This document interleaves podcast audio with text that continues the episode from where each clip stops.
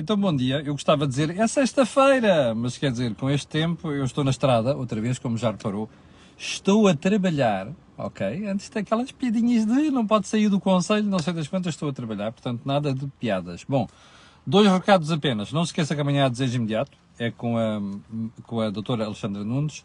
Não se esqueça de ir ver o Mel Talks de ontem com o João Marcos Almeida, com o Jorge Marrão e comigo. E também não se esqueça de ver o Think Tank se ainda não viu. E vou-lhe dizer porquê.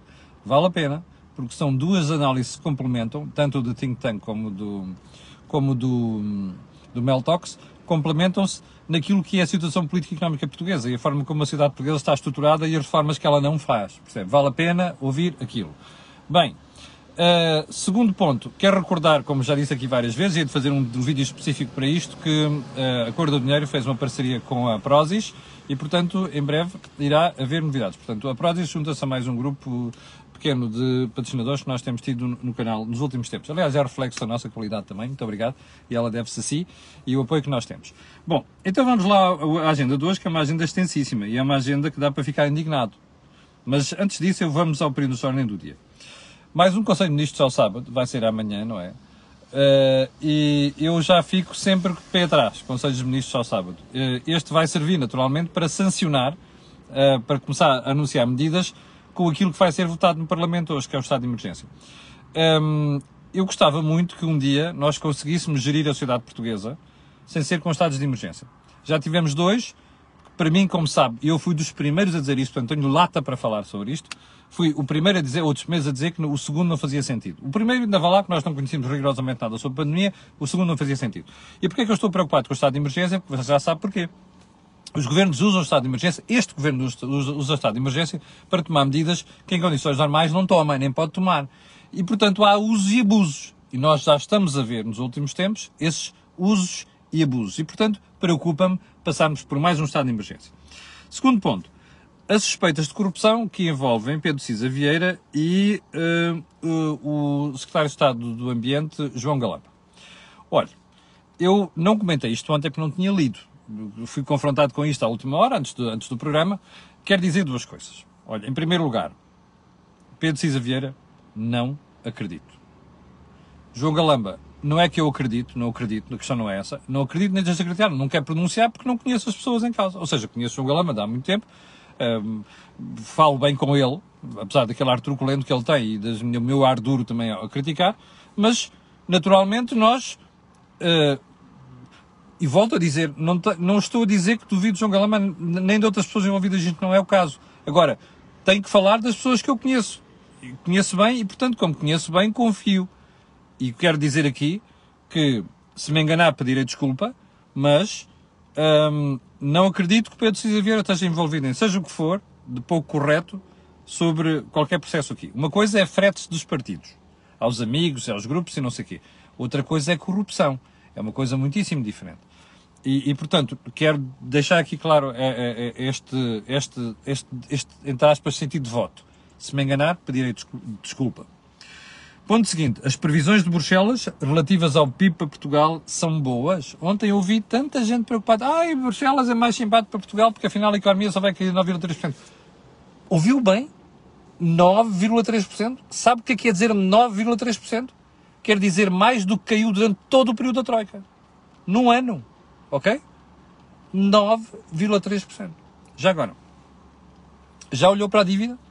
Previsões de dívida? Para este ano e para o próximo? passar 135% do produto interno bruto é preocupante. Eu vou publicar aqui para a semana.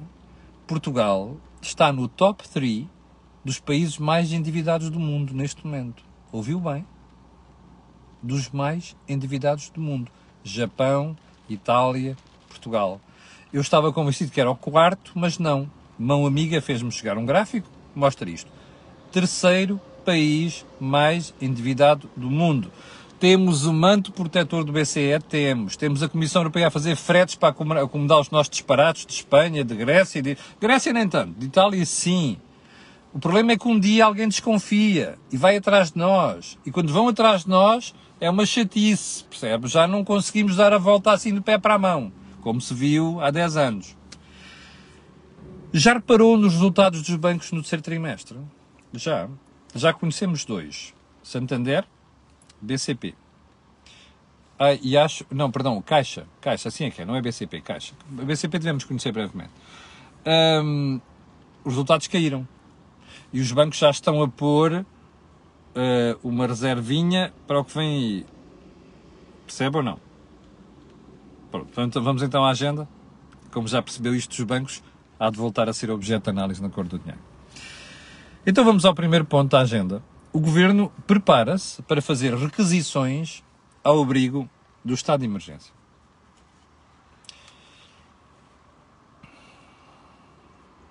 Já contei até 10. E, portanto, estou a salvo de dizer coisas feias, que não se podem dizer em direto e em público. Deixe-me fazer algumas perguntas sobre isto. Onde é que vai incidir a maior parte destas requisições? Em pessoal e em instalações.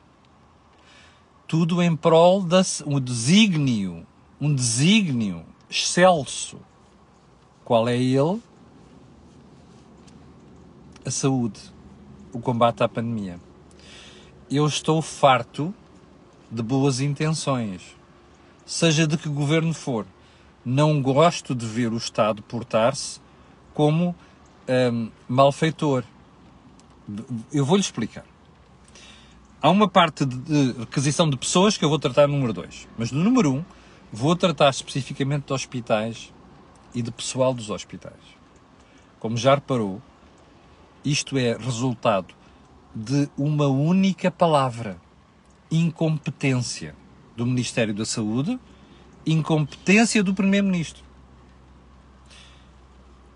Requisitar pessoal dos hospitais privados, porque no Estado faz o que quer, não é? Nos hospitais do SNF faz-se o que quer, o Estado faz o que quer. Eu às vezes fico impressionado com os sindicatos que mostram uma força para tudo e mais alguma coisa menos para aquilo que deve ser. Devemos falar sobre isso noutra, noutra altura. Bom, vamos aos hospitais privados. Então, é preciso requisitar pessoas e as instalações para combater a pandemia? O que é Ah, é o desígnio excelso e último é a saúde. Então, mas o que é que se andou a fazer desde março até agora? Este período devia ter servido para se negociar as coisas como deve ser. Para criar um plano, já estou farto de falar disto. Uma, um plano estrutural para combater isto. Quantas vezes você ouviu a senhora Ministra da Saúde e a senhora avózinha da DGS dizerem pô, há de haver uma segunda vaga, se calhar há de haver uma terceira. E nós não sabemos como é que vai ser a segunda vaga, que ainda para mais há o problema da gripe, que é o inverno. Andaram a dormir na forma a dizer que o SNS tinha reinventado e a dizer que estava tudo bem, que estava tudo preparado. Vê-se. Chega-se ao ponto de dizer não, pode haver requisições. Pá, isto não é admissível. Percebe? O Estado prepara-se para fazer a coberta das requisições civis aquilo que não foi capaz de convencer os hospitais, tarde e a más horas, os privados. Isto não é admissível. Nós estamos a regressar a 1975. Eu sei que há muita gente nova que não vê o programa. Perdão, que vê o programa. E que não se lembra disto. Mas houve uma coisa chamada PREC, em que se violou tudo quanto foi liberdades pessoais e económicas. O senhor camarada Hotel Saraiva de Carvalho, que dirigia o Copcon naquela altura, deve lembrar-se disto, das individuais. O Copcon fazia as maiores atrocidades em termos de liberdades, percebe? Das pessoas. E aquela malta nunca foi presa. Bom, na parte económica deram cabo do pouco capital que havia em Portugal. Ora, nós estamos com estas coisas a descer ao nível de 75, do pior momento de 75, e estamos a descer ao nível da Venezuela. Não é aceitável. Eu espero que nos próximos dias. Agora, já agora uma coisa. A malta dos hospitais privados, grupos de saúde, não querem abrir a boca. Tem que ser eu e mais dois ou três analistas a indignarem-se com esta marmelada. Não querem abrir a boca. Pá, quer dizer, falam em privado, mandam umas boquinhas, não são capazes de indignar em público. É uma pergunta que eu deixo para os grupos privados. Agora vamos ao segundo ponto. Como sabe, a lei, ou o projeto de lei, prevê que os trabalhadores em isolamento ou doentes crónicos podem ser chamados a ajudar o SNS. Como? Trabalhador, pessoas em isolamento e doentes crónicos? Espera aí.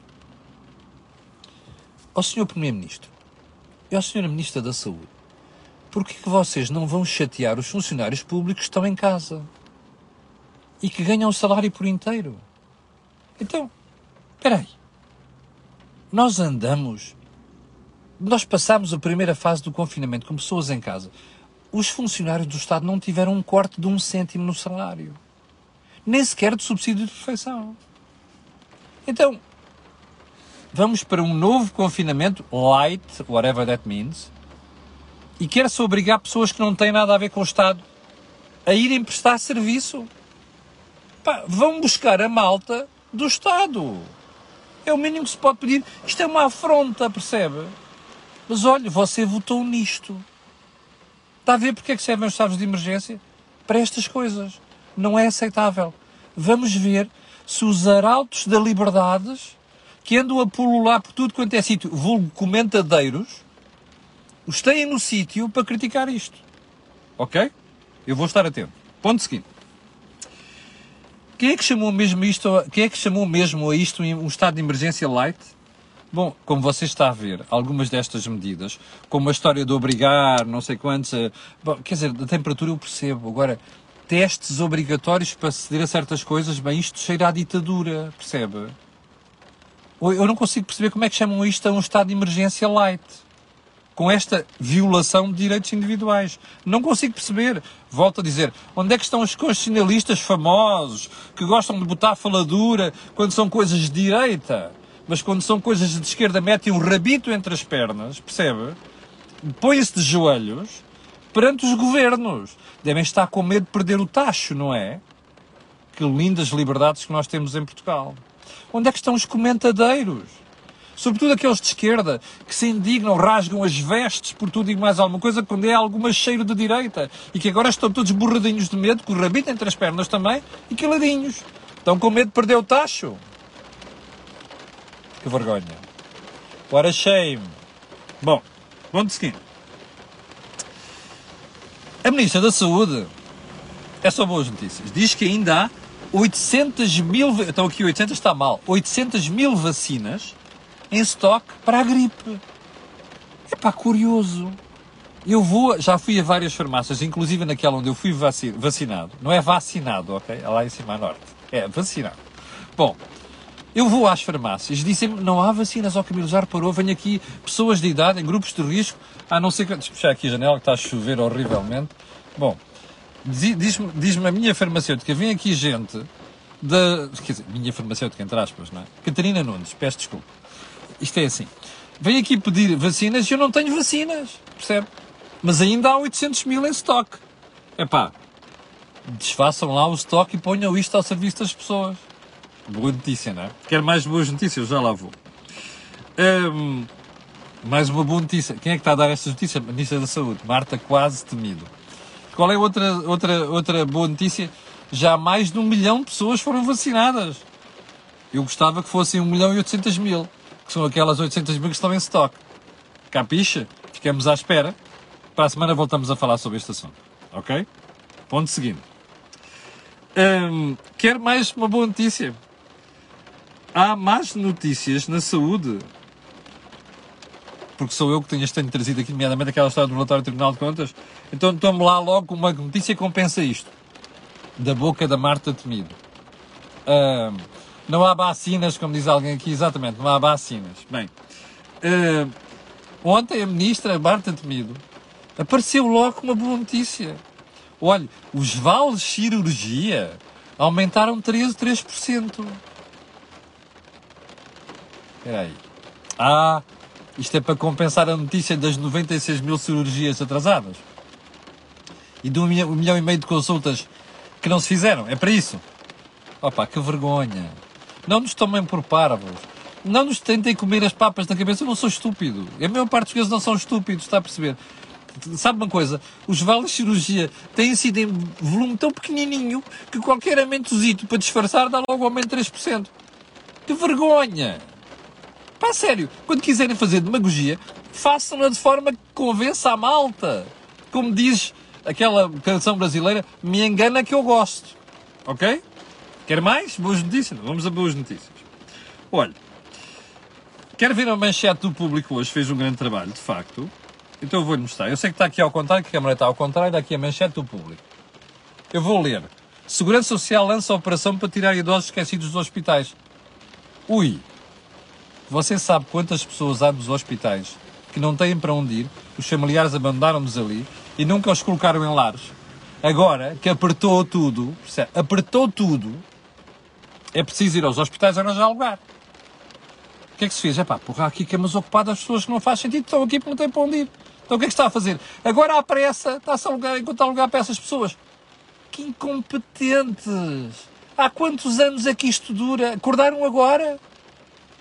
Ou seja, foi preciso o aperto de não haver camas nos hospitais para a malta se lembrar de tirar os velhinhos dali, que a maior parte são velhinhos, e dar-lhes um lar digno?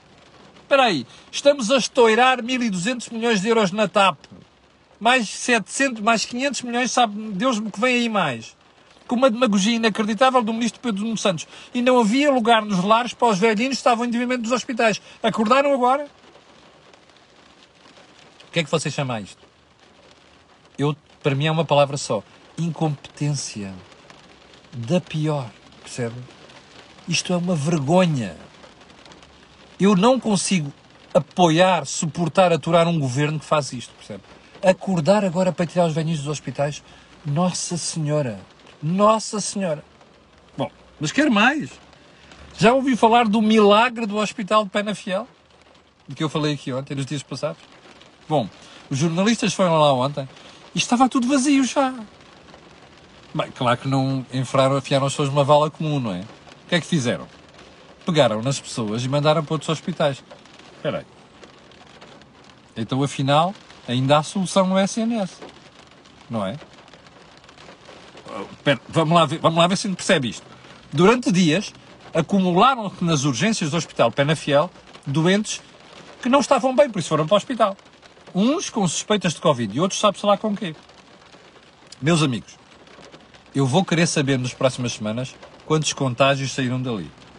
Mas há uma coisa que me faz impressão. Estiveram ali acumulados e apinhados durante vários dias. Durante vários dias ninguém acionou o sistema de vasos comunicantes entre os hospitais para tirar as pessoas dali? Foi quando já estava no limite? Qual é a palavra que você, caro espectador, encontra para isto? Eu não conheço outra senão incompetência. E da pior, que é para não chamar isto crime, percebe? Não se esqueça de uma coisa. Você votou nesta gente, ok? Olha, eu não votei de certeza. E vou-lhe dizer uma coisa. No momento de voto, se eu alguma vez tiver alguma dúvida, não me vou, escrever, não vou esquecer nada do que está a passar na forma como está a lidar com a pandemia. Porque isto é da maior incompetência, percebe? E sabe porquê? Porque, não só por incompetência, é porque esta malta tem medo de se meter com o SNS, percebe? Que sabe que o SNS está cheio de lobbies e então faz-se uma coisa aqui, aparecem os médicos a gritar. Faz-se uma coisa ali, aparecem os enfermeiros. Faz-se uma coisa acolá, aparecem os outros stakeholders quaisquer. As pessoas que vão para o poder têm medo de se meter com o SNS. E a ministra, a única coisa que sabe falar é vomitar a ideologia. Ora, ideologia não cura gente. Ideologia não evita mortes. Está a ver?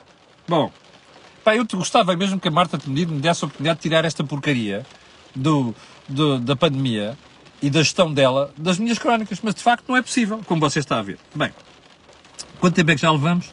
18 minutos. Então é assim, eu queria passar para, um, para um, um, assunto que tem a ver com arrendamento de habitação para jovens, chamado Porta 105, que é um aborto completo, percebe? Como tudo quanto o Governo faz na área da saúde, perdão, da, da habitação ao aborto completo. Estamos a ficar sem tempo, mas eu queria passar para outro aspecto muito mais importante. A Cloudflare, que é uma empresa de software, instalou-se em Portugal. Criar riqueza após trabalho. Houve problemas com várias coisas. Burocracia do Estado, percebe? Vistos e coisas do género. Burocracia do Estado. O CEO da Cloudflare publicou um, um, post no Twitter crítico do governo. Quer dizer, vocês convidam-nos para vir para Portugal. Depois aquilo que vocês dizem como políticos não tem tradução na prática. Sabe porquê? Porque depois nós, vossos serviços do Estado, infernizam-nos a vida. Sabe porquê é que eles infernizam a vida? Eu vou dizer. Sabe porquê é que existem certos serviços para justificar outros? Ou seja, você tem um serviço, vai pedir alguma coisa, e diz agora vai ali, mas sabe porquê é que aquele serviço existe? Só para justificar a existência daquele serviço. Isto é do pior que há no mundo, percebe? Eu conheço muito poucos Estados assim. Estes serviços do Estado dificultaram a vida à Cloudflare. E este senhor meteu um post no Twitter que eu acho, olha, palmas. Sabe porquê? Que é para lá fora não caírem em tretas. E já agora é uma coisa, é bom que o governo perceba que tem que reformar a administração pública em Portugal. Bom, o secretário de Estado, quando viu isto, foi logo a correr. Não, eu já fiz um contacto pessoal com ele e não sei das quantas. Como? Ah, e os outros investidores que não têm o peso do CEO da Cloudflare. Já agora, as pequenas e médias empresas portuguesas, que às vezes para abrirem um hotel, como se dizia, levam 90 atos do Estado, percebe? Veja a burocracia que vai por aqui. E os outros, que não têm o peso do CEO da Cloudflare, o secretário de Estado também vai falar com eles? Isto é miserável, percebe? Isto é de terceiro mundo. Vem gente para aqui que há trabalhos da economia do futuro, está a ver? Não é porcarias ambientais, que, que aliás que criam problemas ambientais. Não. A economia do futuro. E a gente trata as pessoas assim ao pontapé. Temos mesmo que merecemos, pá. A sério. Último ponto da conversa de hoje. João Cadete Matos, presidente da Anacom. Anda metido aí no molho de, bró molho de brócolis por causa do 5G. É só disparates, percebe? tem os três operadores contra ele, que é uma coisa raríssima. Não me lembro de ver três operadores contra um regulador. Resposta dele: a Anacom não é pressionável. Há uma diferença entre ser pressionável e ter bom senso. Bom, alguém que só para isto ao ouvido. Chegamos ao final da conversa de hoje. Quero agradecer às 8.700 pessoas que estão em direto. Quero pedir a estas pessoas e outras que, estão, que vão ver aquilo que peço sempre, que é colocarem um gosto e fazerem partilha nas redes sociais. E também já sabe porquê aquilo que houve aqui, não houve mesmo mais sítio nenhum. Não esqueça, amanhã desejo imediato. E já agora, para os youtubers que ficam sempre à espera do Mel Talks e do Think Tank, entre hoje e amanhã eu vou pôr o programa no YouTube. Obrigado, com licença, não se esqueça que tudo isto e o canal agora tem o patrocínio e tem a parceria com a Prozis. Obrigado, com licença e até segunda-feira às 8 da manhã, vou estar aqui para lhe atazanar o juízo. Com licença.